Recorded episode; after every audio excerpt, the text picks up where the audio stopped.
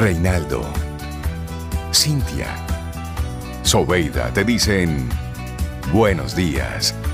Esto es Camino al Sol.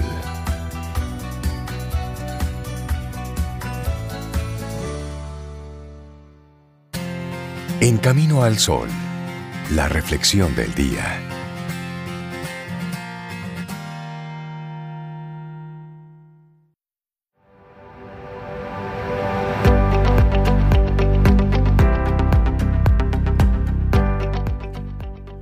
Seguimos con nuestro tema, la retroalimentación, el feedback. Y esta frase es de Vironica Tugaleva. Dice, hay una diferencia entre juicio y retroalimentación. Tus críticos te usan como espejo de su propia oscuridad oculta. Tus maestros sostienen un espejo hacia el tuyo. Y seguimos aquí en Camino al Sol. Llega ese momento para nosotros reflexionar, sí, esa frase fuerte. Sí, sí, sí, sí.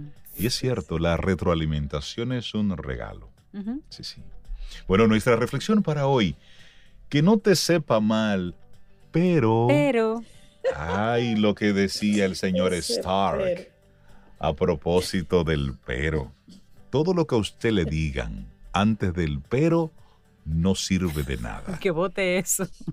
el pero Lo que a usted le querían decir era lo que estaba después del pero. Para allá. Tú lo haces muy bien, pero... Bueno, ahí vamos con nuestra reflexión. Hay dos formas de decir las cosas a los demás. La primera, legítima, constructiva, expresar lo que sentimos, expresar lo que observamos. Con la segunda, estamos expresando nuestro juicio. Y cuando hablamos de juicio, hay que prestar ahí muchísima atención. Claro. vamos a hacer una, historia, una historia para ir entrando en esta reflexión. Bueno, a Javier le encantaba escribir en sus ratos libres. Desde siempre regala a sus amigos relatos breves por su cumpleaños o en cualquier ocasión que se preste. Hace cuatro años hizo el gran salto y publicó su primera novela, Tuvo una sorprendente acogida y recibió muchos elogios de sus conocidos y también de los lectores anónimos que, para su sorpresa, le escribían para felicitarle por el libro. A la vista del extraordinario resultado de esa primera experiencia, se animó a escribir su segunda obra. Bueno, y tras un año y medio de intenso trabajo nocturno, pues Javier trabaja en una gran empresa y tiene que robar tiempo al sueño para poder escribir, hace dos meses consiguió publicarla. Como en la primera ocasión, empezó a recibir correos con opiniones de sus lectores. Una lectora anónima de su primer libro le remitió el siguiente mensaje. Apreciado Javier, he leído tu segundo libro. Aunque he disfrutado mucho con su lectura, la historia que cuentas me resulta muy lejana y me ha costado meterme en los personajes. Javier hubiera preferido un elogio, sin duda, pero a pesar de todo, valoró muy positivamente aquella opinión, pues le mostraba que, apostando por una historia poco convencional como había hecho, corría el riesgo de perder parte de su público. Era una valiosa enseñanza que le ayudaba a progresar como escritor. Bueno, y en esa misma semana, sí, Javier, bueno, pues él recibió otra opinión. Gracias por tu maravilloso segundo libro. Me he sentido absolutamente identificada con la protagonista me he metido en la historia desde la primera página. Parecía escrito para mí. A Javier no solo le encantó, evidentemente, aquel correo, sino que le descubrió que una historia especial como aquella le podía hacer perder público, pero al mismo tiempo conectaba extraordinariamente con aquellos que se veían reflejados en ella. De nuevo, el comentario le ayudaba a crecer como escritor. Pero él recibió aquel mismo día un tercer correo que decía así, Javier, he leído tu segundo libro, en confianza, y que no te sepa mal, se nota que no lo has curado. Mm. ¿Qué pasó con Javier Sobe? diferentes. Bueno, Javier se quedó con los ojos clavados en la pantalla aquel lector no le había gustado para nada el libro, y no porque no conectara con la historia ni porque se hubiera, hubiera, se hubiera aburrido leyéndola. La culpa era de él, porque no se lo había curado. Rememorando las noches en que a pesar del cansancio se obligaba a dedicar un rato a la lectura, las tardes pasadas en la biblioteca buscando información y las agotadoras horas de correcciones siempre en fin de semana, borró con un brusco gesto ese correo, haciéndolo desaparecer de esa bandeja de entrada. Y eso conecta, esa historia es la que conecta perfectamente con el tema de hoy, con el feedback, la retroalimentación. Todo puede decirse si sabemos cómo, en la forma es que está. Bueno, en esta historia es una historia de plomo en la balanza emocional de este escritor, de Javier, esa balanza imaginaria que contrapone lo positivo y lo negativo que hacemos en una relación y que nos indica si esta goza de buena salud. Javier responde siempre a los correos de sus lectores. Este nunca lo respondió. No le dio mucho deseo de responderlo. El exceso de plomo que sintió resultó en la quiebra de la relación entre un lector anónimo y un escritor aficionado. Pero más allá de esta anécdota, es una historia que ejemplifica el daño que hacemos a nuestras relaciones cuando hacemos mal las críticas, cuando a través de ellas juzgamos a los demás. Así es. Y se trata de comunicar una, una observación, no de juzgar con la crítica. En esencia, hay dos formas de decir las cosas a los demás, especialmente aquellas que no nos gustan. La primera consiste en expresar en primera persona lo que siento o lo que observo.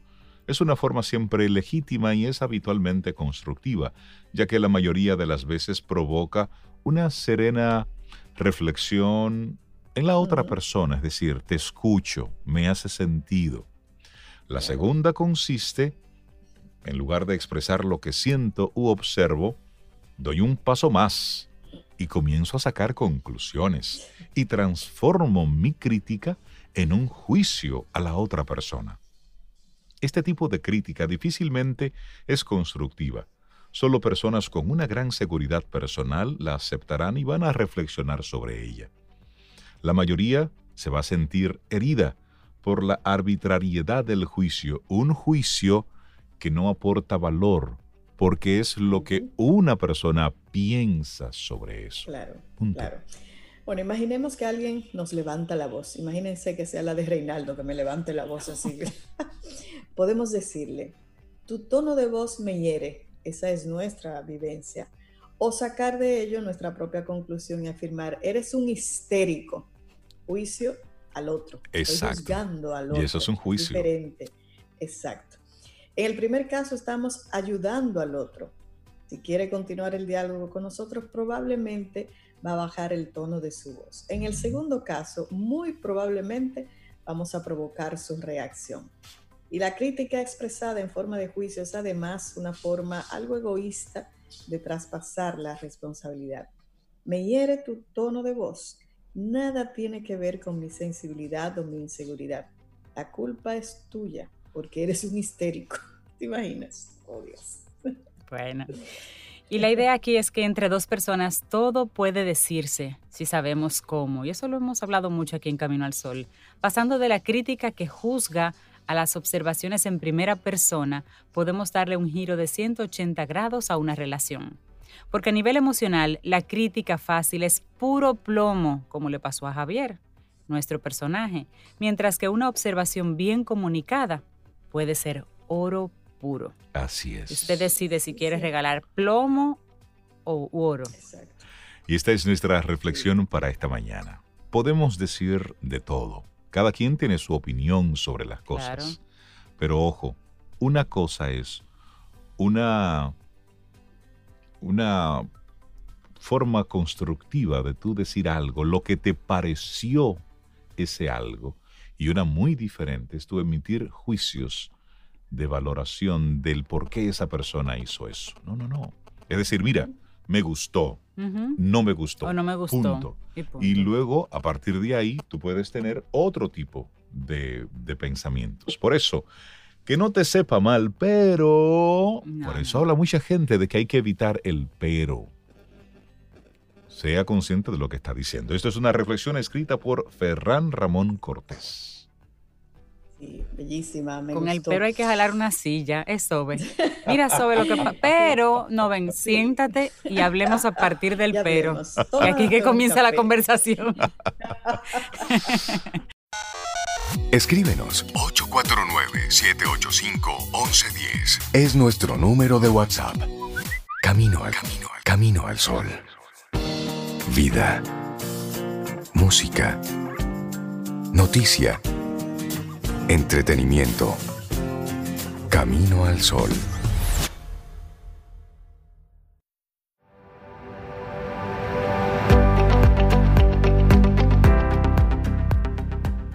Todos necesitamos personas que nos den su opinión. Así es como mejoramos. Y nosotros vamos avanzando en este camino al sol a través de estación 97.7 FM, también a través de caminoalsol.do. Y le damos los buenos días, la bienvenida a Isabela Paz, una mujer que está feliz, que está jugando, que está siempre en, el lado divertido de la vida. ¿Sí? Hola Isabela, buen día, ¿cómo estás? Hola Isabela, buen día. Hola, buenos días.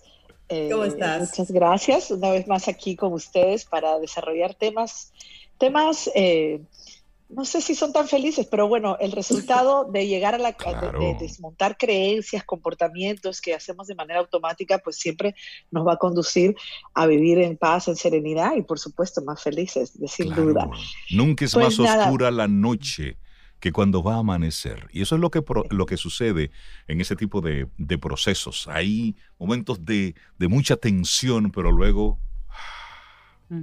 Es correcto, es correcto, por eso yo, yo soy una enamorada de los procesos, porque son dolorosos, pero los procesos siempre nos llevan a esa plenitud que está diciendo Rey. Oye, hemos empezado muy profundos. muy profundo. Porque el tema, el tema que les traigo para variar cualquier parecido con la vida real es pura coincidencia, la mía al menos. Y acuérdense que siempre les digo que comparto temas muchos que a mí me tocan, que me tocan bregar con ellos. Y hoy les traigo el tema de la comparación tóxica. Es decir, y bueno, y no es ni siquiera la comparación tóxica, todas las comparaciones son tóxicas, así que el título de hoy es ¿Comparas a tus hijos? Pues fíjense, mm, desde que nosotros nacemos, tenemos, siempre estamos muy pendientes y eso sí, les se los puedo decir porque aparte tengo hijos, pero también he manejado muchos padres a lo largo de 18 años de, práctica, no, más de 18, como 20 y algo, no lo voy a decir mucho. y entonces, pues yo sé que es una conducta que todos los padres y todas las madres caemos. Desde que nace el bebé, estamos viendo otros bebés para ver, es como que si el otro bebé nos va indicando si nuestro bebé va bien o mal en su desarrollo. Mm. Entonces empezamos a que dágate al tuyo, si tú lactas, y esto, y empezamos a comparar. Bueno, esto aparentemente pudiera ser algo inocuo, sin embargo, este, hay un tipo de padres, y creo que no es solo un tipo de padres o madres, sino que todos caemos ahí en una continua comparación. Y estas, estas conductas se van intensificando cuando los niños van creciendo y entonces vamos encontrando parámetros comparativos que junto a una sociedad muy competitiva pues nos lo alimenta y nos lo alberga, porque eh, la comparación va de la mano con la competitividad, ¿no? Entonces, pues yo voy comparando a qué edad empezó a leer el tuyo, escribir, el mío a los cuatro, eh, ay, el tuyo a los seis, pues esta tarde, ay, el mío habla cinco idiomas, ¿cuántos idiomas habla tuyo? ¿Y qué deporte? El mío es el mejor futbolista.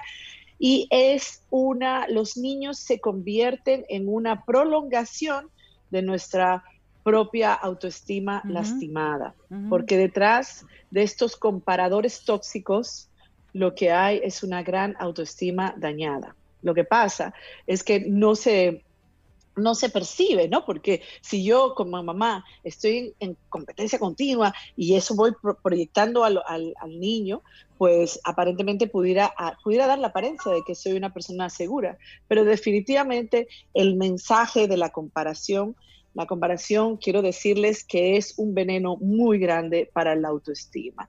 La comparación, cuando se convierte en esta manera, y, lo más grande es que cuando nos convertimos en padres y madres, por eso es que siempre insisto que si tenemos hijos, tenemos que trabajarnos porque nuestros hijos son una proyección de todos nuestros asuntos no resueltos. O sea, como nos relacionamos con nuestros hijos, eso es un reflejo, no solo con nuestros hijos, evidentemente con todo el mundo, es un reflejo de cómo yo me relaciono conmigo misma. Entonces, ¿qué, ¿cuál es el asunto con la comparación? Cuando yo te comparo, nunca nada es suficiente. Cuando yo te comparo, nada de lo que haga, o sea, es una batalla perdida anticipadamente. Porque si tú me traes un 98 y tu mejor amigo trajo un 100, yo voy a decirte que por qué tú no trajiste un 100. Desde la mirada comparativa. Que si tú lograste tal acceso a tal universidad, yo estoy en ese momento de la universidad, o sea, mi hijo ya se graduó. Entonces, ¿por qué el otro se va a tal universidad o a tal país y tú no? Entonces, es una insatisfacción continua, es una trampa mortal que a la que nunca llegas a la meta porque la batalla sucede en tu cabeza. Isabela, estamos hablando en este caso de viendo todo esto de la comparación desde los padres, pero ¿cuál es el efecto que tienen los hijos? el crecer, desarrollarse bajo ese ambiente tóxico. Es que eso mismo que, está, que estoy contando con los adultos es lo mismo que pasa. Porque el que compara a su hijo o a su hija tenlo por seguro que se compara a sí mismo. Entonces, cuando yo me comparo, yo nunca puedo disfrutar mis logros. Si yo me comparo, porque siempre hay algo nuevo, siempre hay alguien que lo va a hacer mejor que tú. Ese es el mensaje. Entonces, fíjate, si eso es conmigo como adulta, imagínate el efecto de los niños. ¿Cuál es el efecto? Primero, un mensaje de rechazo. ¿Por qué? Yo no te acepto como tú eres. Es más, tú eres, yo no te amo por lo que tú eres. ¿Entiendes? Yo te amo por lo que tú haces. Pero no solo eso, por lo que tú me representas. Óyeme si esto tiene tela por donde cortar, porque el hijo o la hija se convierte en una extensión de mi ego, en una resarcir o reparar heridas propias, porque yo necesito que tú te gradúes honoris causa o lo que sea, ¿entiendes? Eh, eh, ¿cómo se llama? Perdón, honoris causa no, summa cum laude. Sí, summa cum laude. Sí, eh, honoris causa es otra cosa, eh, summa cum laude, o, ¿me entiendes? Entonces, em, es decir, el mensaje es, siempre, no importa lo que hagas, siempre va a haber alguien que lo haga mejor que tú. Entonces, ¿qué consecuencia trae? Tú te defines por el hacer de otro. Dime, Sobeida, tú ibas a preguntar. pero eso que tú dices, que, que es terrible, nuestros padres lo hicieron, a lo que compararon, eh, pensando que lo hacían bien, pensando que tal vez es una forma de motivar, pero ¿cuál sería entonces la forma sana de motivar a, un niño, una niña? Claro, nosotros eh, lo primero es que, y retomo lo que iba diciendo para contestarte, cuando comparamos, estamos, nuestra valía, nuestro valor propio, está en función de otro. Entonces, lo ideal es que los niños tengan la valía por sí mismos, o sea, un valor intrínseco, que desarrollen una autoapreciación. ¿Qué pasa? Que cuando los adultos no tenemos eso, que ese es el tema siempre y forever and ever, o sea, eh, los adultos es el tema siempre. Entonces, es muy difícil transmitirle a mi hijo la autoapreciación. Ahora, ¿qué podemos hacer? Primero es, lo primero es tomar conciencia de estos patrones de conducta que son en automático, que nos vuelven amargados, insatisfechos, que nos impide amar incondicionalmente, que nos impide reconocer a nuestro hijo por lo que son. El mensaje no es que tú vales por lo que eres, sino por lo que tú haces. Y eh, los vamos este, a acompañar, o sea, los vamos eh, también construyendo en esa mirada. Entonces, ¿qué podemos hacer? Lo primero, todo lo que hagamos con ellos, lo primero lo tenemos que hacer con nosotros mismos. Entonces yo tengo que aceptar que yo tengo esta disfunción, que yo me trato así, que yo me vivo comparando. No es justo, no es justo para mí compararme. Nunca, no hay nadie como yo, ni hay nadie como mi hijo o mi hija, no existe otro, somos seres únicos. Entonces, lo primero es aceptarme y aceptar a mi hijo como es pero es que si yo, o sea, si, por ejemplo, esto es tan íntimo y tan, y está tan ligado a un modelo emocional, a un modelo afectivo, que si yo quiero cambiar algo mi hijo o, quiero cambiar esto para que no le salpique a mi hijo, yo tengo que hacer esos ajustes conmigo. Entonces, lo primero es, pues, conectar a mi hijo con su, cuando haga algo, con cómo se siente él. Muchas veces nosotros, ah, qué bien lo hiciste Pero lo que hay que tratar de favorecer es que él le dé el valor. Por ejemplo, cuando un niño viene con un dibujo, ¿qué te parece? ¿Qué te parece a ti? Isabela. O sea, los discursos verbales, sí. Hay personas que tienen, que vienen con una actitud competitiva. Es decir, vienen con eso y tú lo notas en niños pequeños que todavía no ha, no ha tenido el tiempo, a lo mejor de haber tenido una influencia de ese, de ese afán de, de competir, de destacarse, de dar esa, esa milla extra, de dar siempre el todo por el todo. De repente, esa es su actitud y su conducta natural y van a entonces a tener la tendencia de criar a sus hijos como ellos son. Entonces, ¿dónde yo establezco esa diferencia de yo tengo esta actitud combativa siempre con el rifle al hombro versus la otra persona tiene un ritmo diferente al mío, no necesariamente persigue o tiene esos intereses de destacarse, de brillar, de estar en el primer lugar? Pero no entiendo la pregunta, Rey. O sea, ¿te refieres a que un papá... un papá competitivo, un papá competitivo tiene un hijo pasivo, tranquilo, relegado siempre a un segundo lugar. Sin embargo, está en esa invitación y ese empuje constante de que sea competitivo, de que tiene que dar lo mejor de sí, y el papá, porque esa es su naturaleza, entiende que lo está haciendo bien. ¿Cuál es el impacto en ese niño? Claro. no, es, fatal porque definitivamente el mensaje eh, eh, de la comparación y del empuje y de tú tienes que ser esto, esto, es que tú no, no está bien ser quien eres en este momento. O sea, tú no eres suficiente. Ese es el mensaje. El papá que es así, como tú lo describes, pero de una manera eh, Em, con él mismo, es una persona que los demás se convierten en una amenaza. Yo tengo que destacarme y muchas veces lo que hacen son carreras eh, de reconocimiento, buscan profesiones de mucho reconocimiento, de mucho poder. O sea, siempre hay una motivación inconsciente que los induce, una fuerza.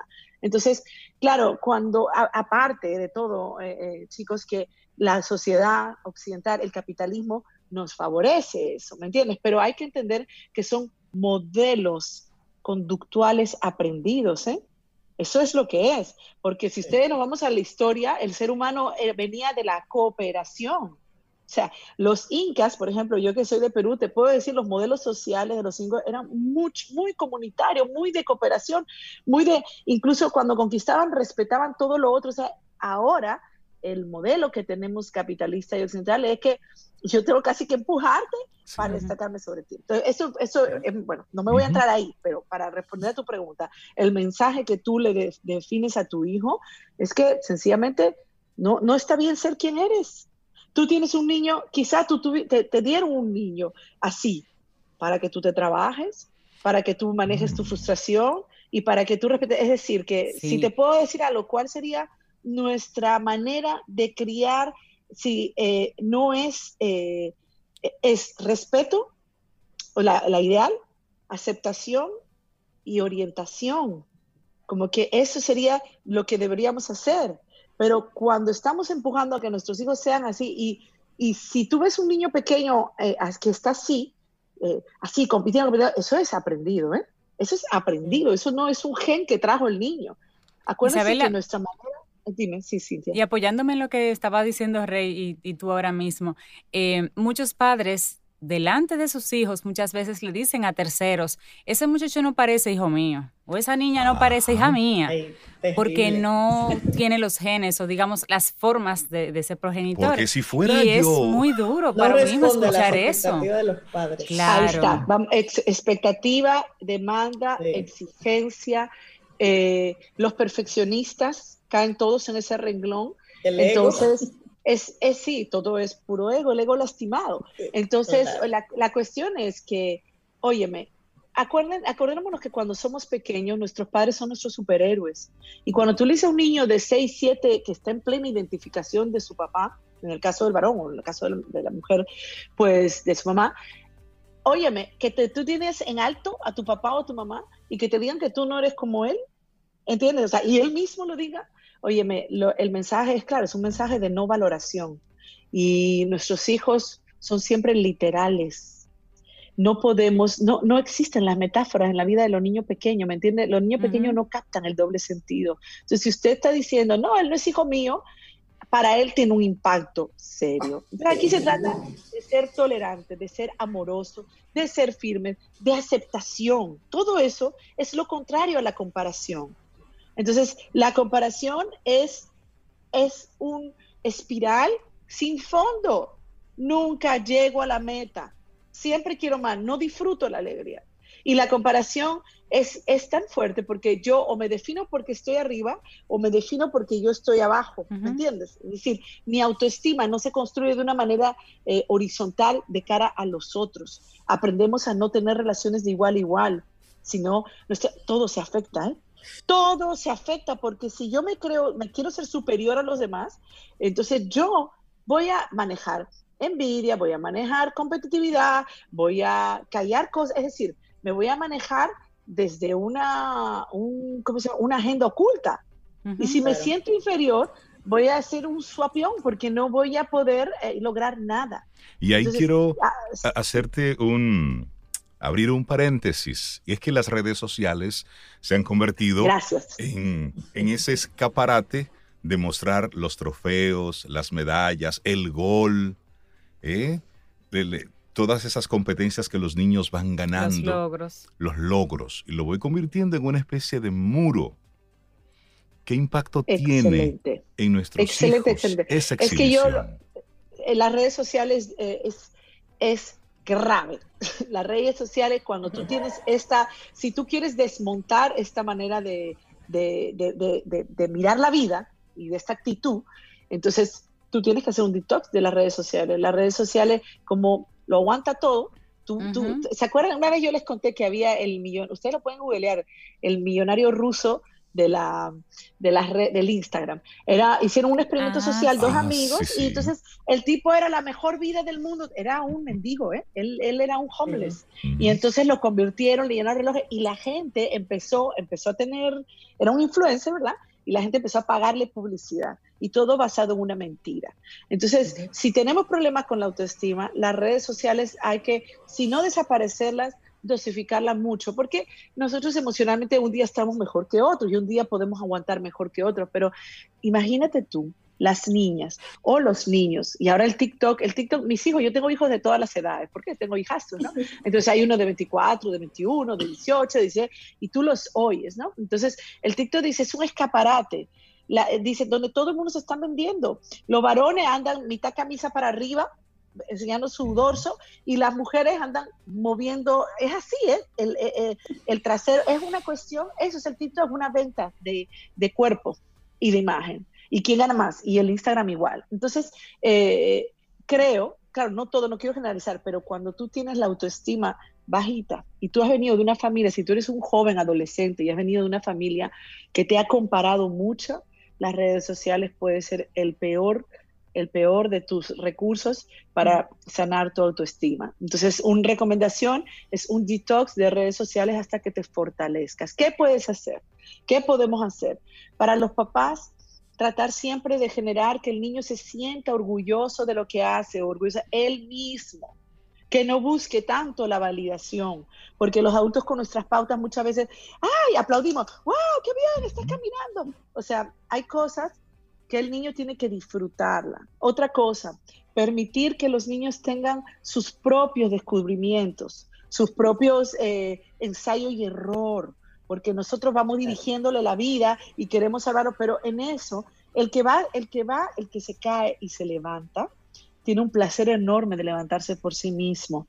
Entonces es muy importante desarrollar autonomía. Sí. Eh, otro, otro aspecto, educarlos en sus talentos. ¿Cuál es tu don?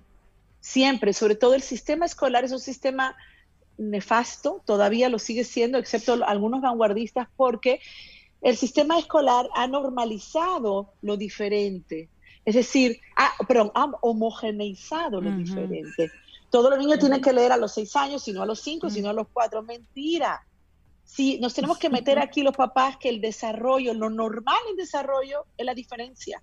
Entonces hay niños que van a caminar a los nueve meses y otros a los 18 meses y no pasa nada. Van a leer a los siete años y otros van a leer a los cuatro y no pasa nada. Entonces si yo educo a mi hijo en cuáles son sus talentos, porque la escuela no toma en cuenta los talentos. La escuela entiende que todo tiene que ser matemática. el mismo filtro para todos, el, mismo filtro para todos. Isabela, y cuando en casa hay varios hermanos y varios hermanos se parecen a los padres y hay uno que es diferente, ese no está sujeto a la comparación de vez en cuando, cuando un primo destaca. Esa comparación es desde que abre los ojos en la mañana, todo el día un bombardeo. Así es, tú sabes que es bien gracioso porque yo, mi, mi mamá e, es, muy, muy inteligente y mi tía, que falleció, era como 15 años más joven, ella siempre me decía, yo tenía una conexión con mi tía, ella siempre me decía, siempre me miraban en la escuela y me decía, ay, tú no sacaste la inteligencia de tu hermana. Entonces, esas son cosas, imagínate cómo fue creciendo ya a la sombra de una hermana genio. Entonces, eh, eso es así, entre los hermanos, entre los primos, entre los vecinos, siempre estamos comparando. Entonces tenemos que parar de comparar. Para parar de comparar hay que parar. Y hay que decir, espérate. O sea, esto, comparar me causa heridas y causa heridas a los demás. Y como decía Cintia, si estás desde chiquitito comparando con tu hermano mayor, con tu hermano no sé qué, eh, con tu primito de no sé cuánto, tú estás, o sea, lastimando, lastimando. Entonces hay que entender que yo, yo, eh, lo que yo decía, educar en tus talentos.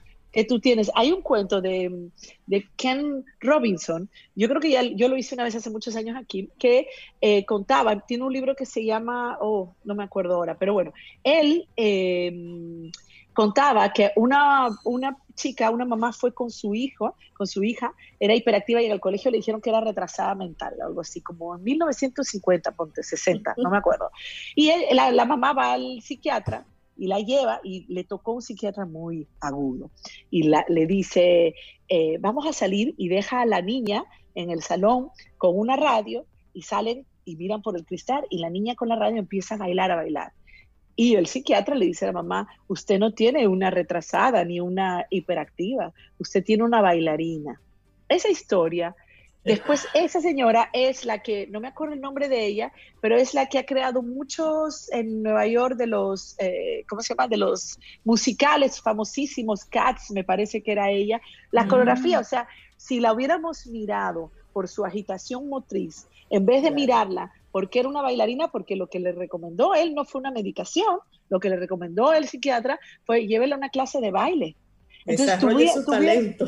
Desarrolle su talento y ella se fue millonaria, hizo millonaria mucha gente, desarrolló su talento. Entonces, muchas veces no podemos, es como comparar un pez con una jirafa. Yo no puedo comparar ni a mi hijo con mi hija, ni al otro, porque aunque sean de la misma mata, no son lo mismo, son diferentes. Entonces, acuérdense que el desarrollo es biopsicosocial. ¿Qué quiere decir? Tenemos un componente genético, biológico, tenemos un, un componente eh, relacional y un componente psicológico particular que se va formando con las experiencias y no todo el mundo es igual. Entonces eso es muy importante. Otra sugerencia, descubre quién eres. Si eres un papá o una mamá que estás comparando a tus hijos, comienza a agradecer lo que sí tienes. Deja las redes sociales, descubre qué te gusta hacer, qué quiere, descubre qué cosas tu hijo sí hace o tu hija. Eh, y lo primero es, eh, ¿cómo se llama? También, pues, trabajar esa autoestima que tú tienes, ¿no? Lastimada. Realmente la tienes porque muchas veces estas personas que son muy imponentes y muy competitivas, eh, casi narcisistas, ¿verdad? Pues pensamos, wow, a veces nos admiramos. Lo ¿Qué es lo que esconden? ¿Qué hay detrás de todo eso? Una, sí, una autoestima frágil. Y esto es muy simple, esto es como si usted siembra mango, no va a cosechar aguacate, va a cosechar mango. Entonces, si tú tienes una autoestima lastimada, tú vas a, cuando tú vas a criar, vas a criar desde esa prisma, desde esa óptica. Entonces, yo tengo lo primero y lo importante, por eso siempre invito a las acompañamientos. Aprovecho, quiero comentar que nosotros hemos abierto en Felices Jugando un grupo de apoyo para la parentalidad también, para identificar esos comportamientos en automático que tenemos y que van influenciando en cómo son. Pero si algo quiero dejar claro es que el mensaje de la comparación es, nunca es suficiente lo que tú hagas. Nunca. Siempre va a haber alguien que lo va a hacer mejor que tú. Entonces es un mensaje mortal para la autoestima de los niños y de nosotros. Isabela Paz. Muy bueno el tema. Pone en, en, perspectiva muchas de las cosas que estamos viendo. Sí, sí, sí. Y luego, al final, tenemos una vida para ser vivida en felicidad, con alegría. Y al tener esa etiqueta de competencia, debo ser mejor que, debo hacerlo más rápido, más fuerte, con más energía, pues nos vamos simplemente perdiendo el camino. Y eso son cosas que la traemos, nos hacen daño y de manera consciente o inconsciente se la estamos inyectando a nuestros hijos. Por eso, Isabela, muchísimas gracias por traer este tema en el día de hoy. Esas comparaciones tóxicas. Me gustó mucho, Isabela, que no solamente lo vemos desde el prisma de cómo podemos hacerlo mejor como padres cómo podemos mirarnos a nosotros mismos como personas, sino que también ya de adultos, que estamos en entornos con los que a veces tenemos conflicto, personas en nuestro entorno, ya podemos también entender un poquito por qué fulano de tal o fulana de tal es como es conmigo o hacia mí. Ya yo entiendo que no es conmigo, que es una situación de la persona y eso también ayuda, o sea, este tema creo que ayuda a resolver varias cositas de, de manera colateral también, para entender a otros por lo menos ponernos en sus zapatos. Un límite claro, no te compares ni compares a nadie, no uses la comparación, o sea, ese tiene que ser nuestro autolímite. Cero comparación. Así que, Somos únicos. Listo. Hashtag. Somos únicos. que tengas un, preciosísimo día, ¿eh? un abrazote. Igualmente. Abrazo. Gracias. Bienvenidos. Escuchas Camino al Sol.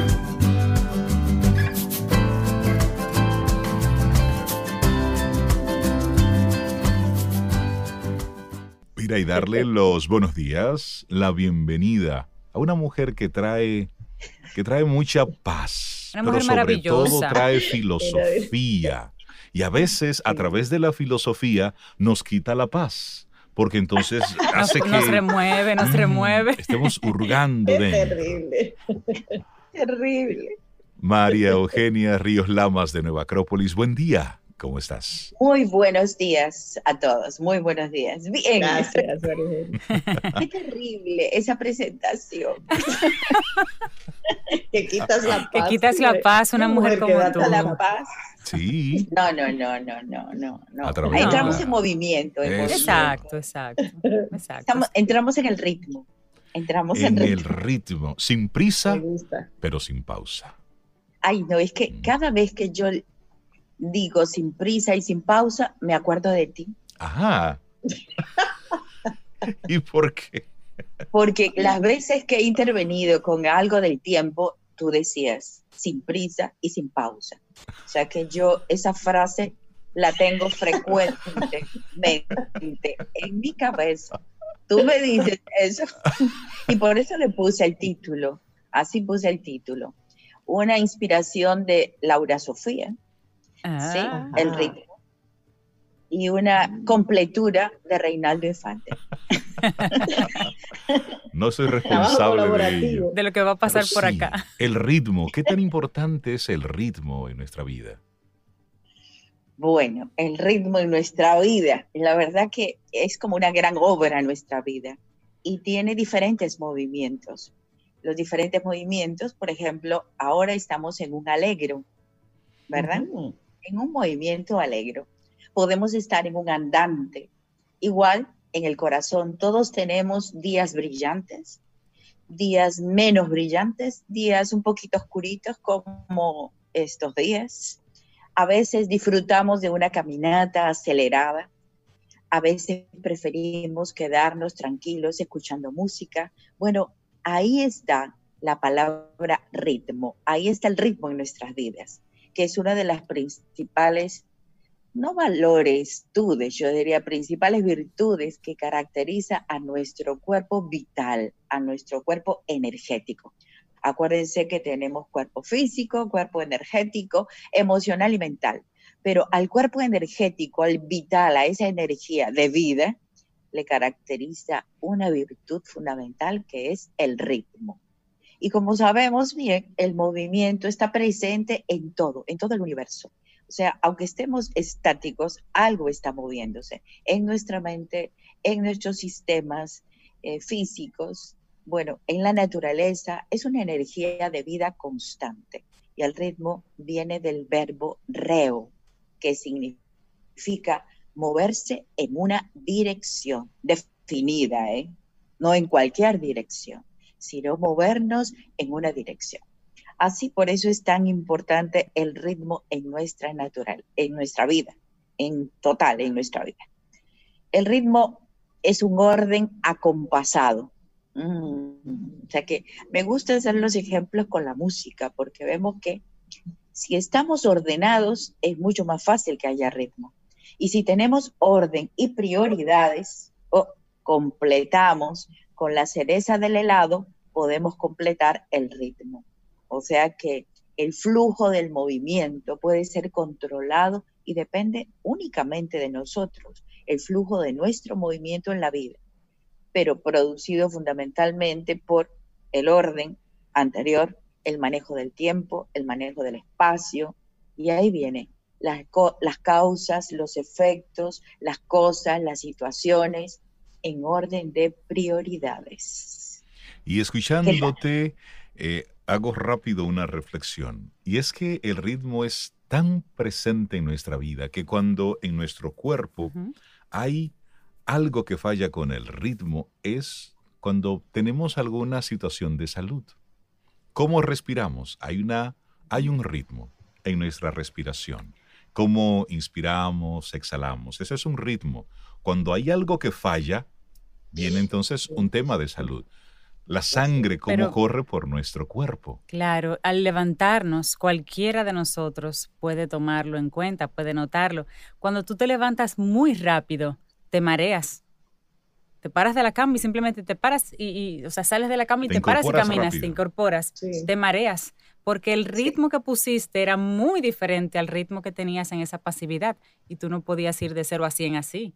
Ese ritmo se rompió, esa, esa, digamos, esa armonía, ¿cierto, María Eugenia? Sí, o sea que esa armonía a la hora de levantarse igual requiere de un fluido natural y calmo, porque si no, abrupto, violento, los cambios no pueden ser abruptos, tendría que otra vez.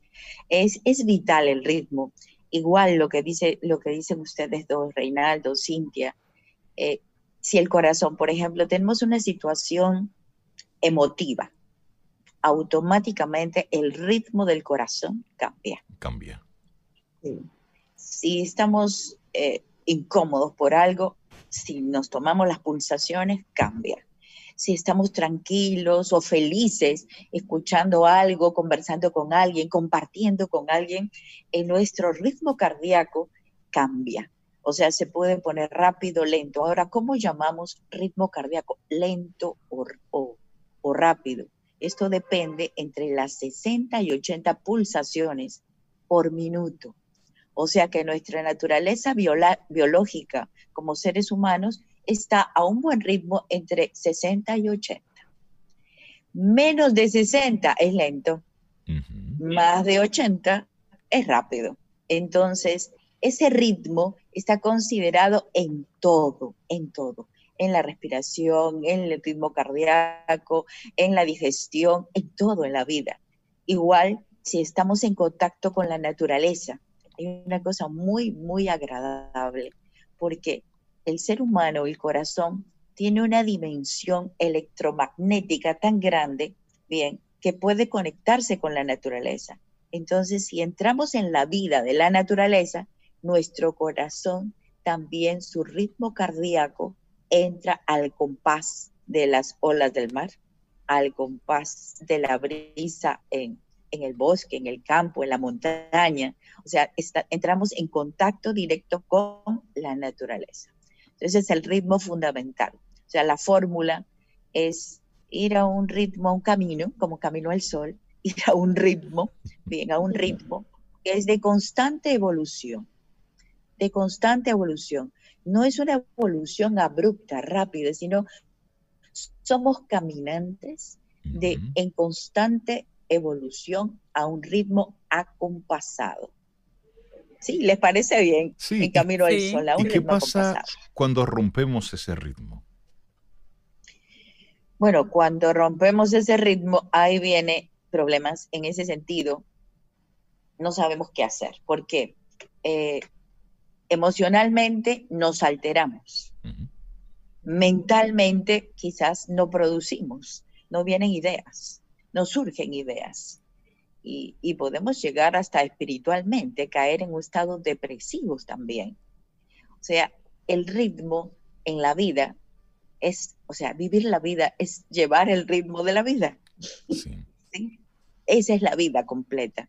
Entonces, si caemos, requerimos de un esfuerzo diario. Yo tengo que decirles la verdad. Es, esto no es fácil porque hay un esfuerzo diario. Tenemos que, a la hora de levantarnos, hacer un esfuerzo para poder incorporarnos al plan, a levantarnos. Si estamos un poco dudosos en levantarnos, seguro que nos vamos a quedar tirados en la cama cinco o media hora más porque el tiempo en la cama cambia totalmente a la hora que estamos. Dímelo a mí. Percepción del tiempo diferente. claro, porque es subjetivo. Entonces, el ritmo tiene que ver con el tiempo, porque también tiene que ver con la subjetividad del tiempo fundamental, no con la precisión del tiempo, sino con la subjetividad del tiempo. Entonces, mm, si nos presentan dificultades la vida va a requerir de nuestro esfuerzo diario para poder mantener el ritmo, no salirnos de eso. Es un esfuerzo diario. Ese esfuerzo es el que nos hace crecer y nos abre pero sí. totalmente diferente. Sí, sí, sí. Hay personas que su ritmo natural, normal, es uno de los extremos, es lento o es muy rápido. Entonces, ¿cómo una persona que se ya se sabe que está en un ritmo que no le favorece, pero es su ritmo natural, ¿cómo se sobrepone para, para moverse un poquito más a ese ritmo deseado, para ver resultados en su vida, para accionar más o para descansar un poco más y tomar las cosas con más calma? ¿Cómo, ¿Qué se dice esa persona para ayudarse a llegar a ese ritmo deseado? Vamos a ver, si es muy acelerado, definitivamente todos trabajamos en conjunto, convivimos, convivimos y en esta convivencia tenemos que formar parte de un equipo, llámese familia, equipo de trabajo. Si somos lentos y no estamos al ritmo del equipo, que el equipo tiene otro ritmo, nosotros tenemos que hacer el esfuerzo para juntarnos y ir al equilibrio, a la armonía con el equipo. Me dejo entender, a esa armonía con el equipo. Y si somos muy rápidos, también tenemos que desacelerar porque hay que encontrar el ritmo con el equipo. O sea que es importante eh, ni correr, por eso sin prisa y sin pausa. La pausa, podemos descansar, podemos descansar y seguir caminando. Podemos descansar y seguir trabajando. O sea, que el fluido de la vida, el fluido del ritmo, te permite descansar estando en el trabajo. Porque... hay, hay, hay teorías, sobre todo que viene desde la parte de la música, que dice que el ritmo nuestro viene desde que estamos en el vientre de la madre, porque lo que nos va integrando el ritmo son los latidos del corazón de nuestra madre. Entonces, si yo vengo con un ritmo natural desde el vientre, ¿de qué manera voy ajustando ese ritmo, al ritmo de la vida y de ese equipo que tú mencionas? Porque si lo tengo natural, ¿cómo hago eso? Bueno, eh, eso te puedo decir fácilmente, porque lo atómico que yo tengo es un ritmo natural, atómico, o sea, de aceleración pero tú me dices, efectivamente, desde el vientre materno, y justo ahora voy a hablar del corazón para, en Nueva Acrópolis. Y tenemos que las neuronas, el corazón tiene una cantidad de neuronas. El corazón marca el ritmo. El corazón es el emperador que marca el ritmo. Estoy a la manera china, según los chinos. Pero se conecta con el sistema nervioso central, con el que mantiene contacto directo y se llama con la mente. El corazón y la mente entran en total conversación y armonía.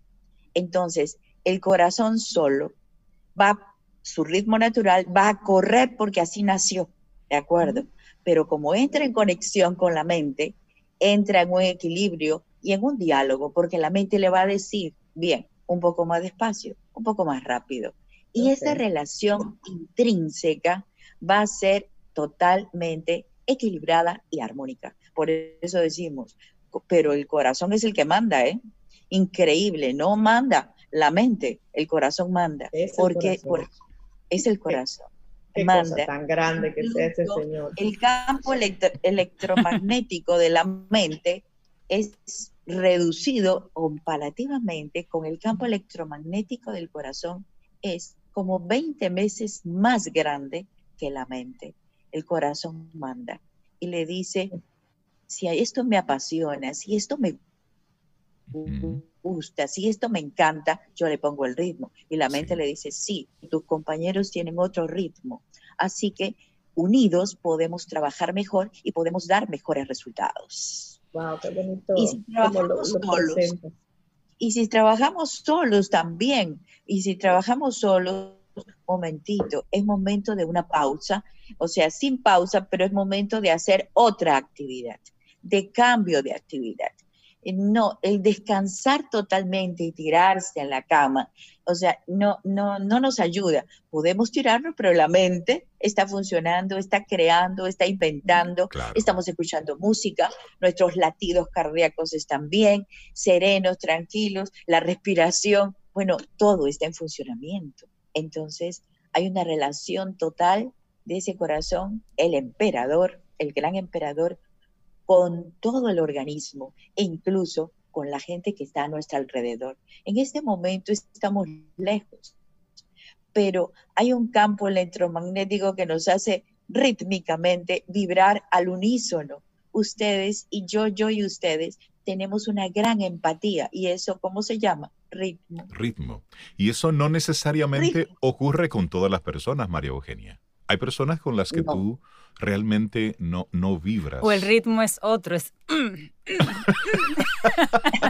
¿Qué pasa con, con esta persona que es, digámoslo así, tiene su propio ritmo, tiene su propia dinámica y aunque tú quieras acelerarla un poco, ay no, Tranquilo, espérate, dame mi tiempo. Puede ir un poco diferente, si no el paso.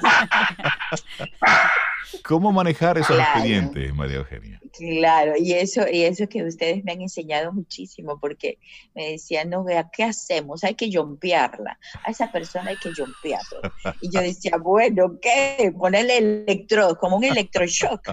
Bueno, eh, sí, entonces ahí entra en juego los motivos, las motivaciones, las prioridades, los objetivos. Ahí entra en juego todo el campo mental. Si nos damos cuenta que esa persona tiene una motivación muy grande o tiene un objetivo, van a ver ustedes cómo se alinea porque le acabamos de dar aquello que le gusta, aquello que disfruta, disfruta totalmente. Ese es su jumpeo eléctrico es un shock eléctrico. Y sobre todo, ¿cómo hacemos?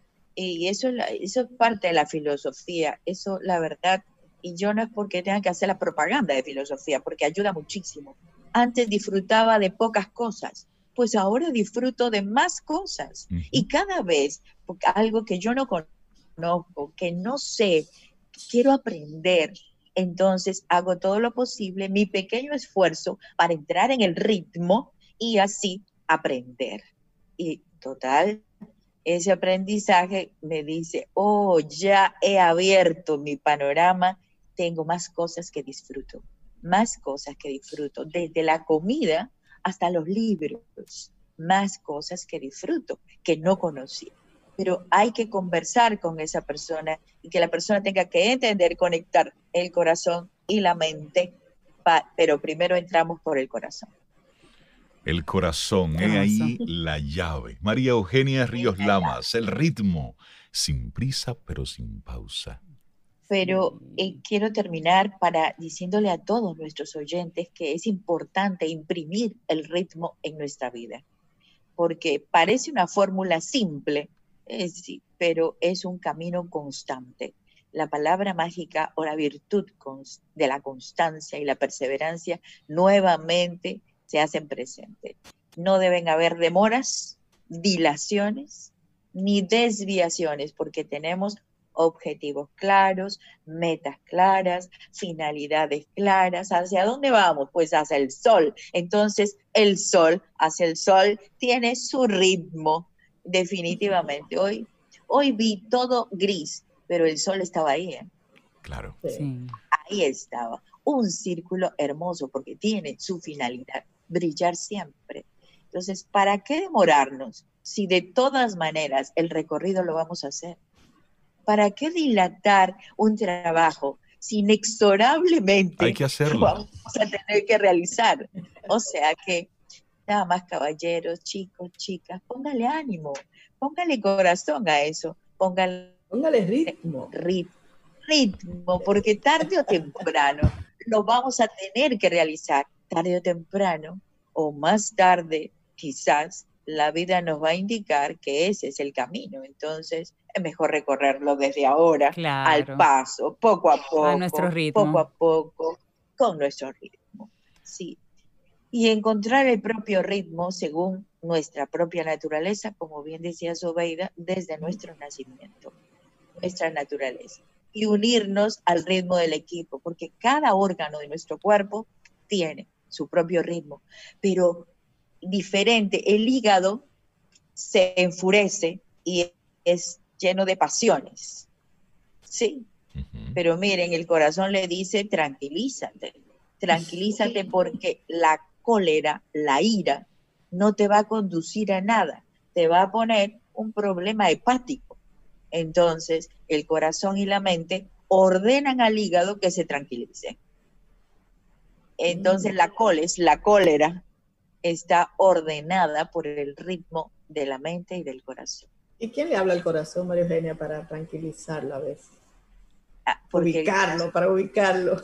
Bueno, el corazón tiene una inteligencia superior. Esto es un tema maravilloso. Sí, no, me hagas. El corazón tiene, Eso será. Eso será un tema, María Eugenia. Dicen expertos que el corazón tiene su propio cerebro. Eso vamos a ponerle un, día, María Eugenia, para que tú vengas y hablemos de eso, específicamente del corazón. Ah, sí. Bueno, pues perfecto. Claro que le podemos poner un día. María Eugenia, muchísimas gracias por compartirnos este tema y la gente que quiera buscar más información de Nueva Acrópolis, de inscribirse en los diferentes cursos que tiene, ¿cómo hacerlo? Sí, eh, para el día de mañana, jueves 25, tenemos la conquista interior. Se pueden inscribir, es online, se pueden inscribir a acropolis.org.do o por el WhatsApp 849-352-7054. Inscripciones previas siempre, aunque es gratuito, inscripciones previas. la conquista interior. Buenísimo el jueves. Que tengas un preciosísimo día. Síguete cuidando y con ese buen ritmo. Sí, buen ritmo y buen ánimo, como siempre. un abrazo para un todos. Un gran abrazo. Gracias, Gracias.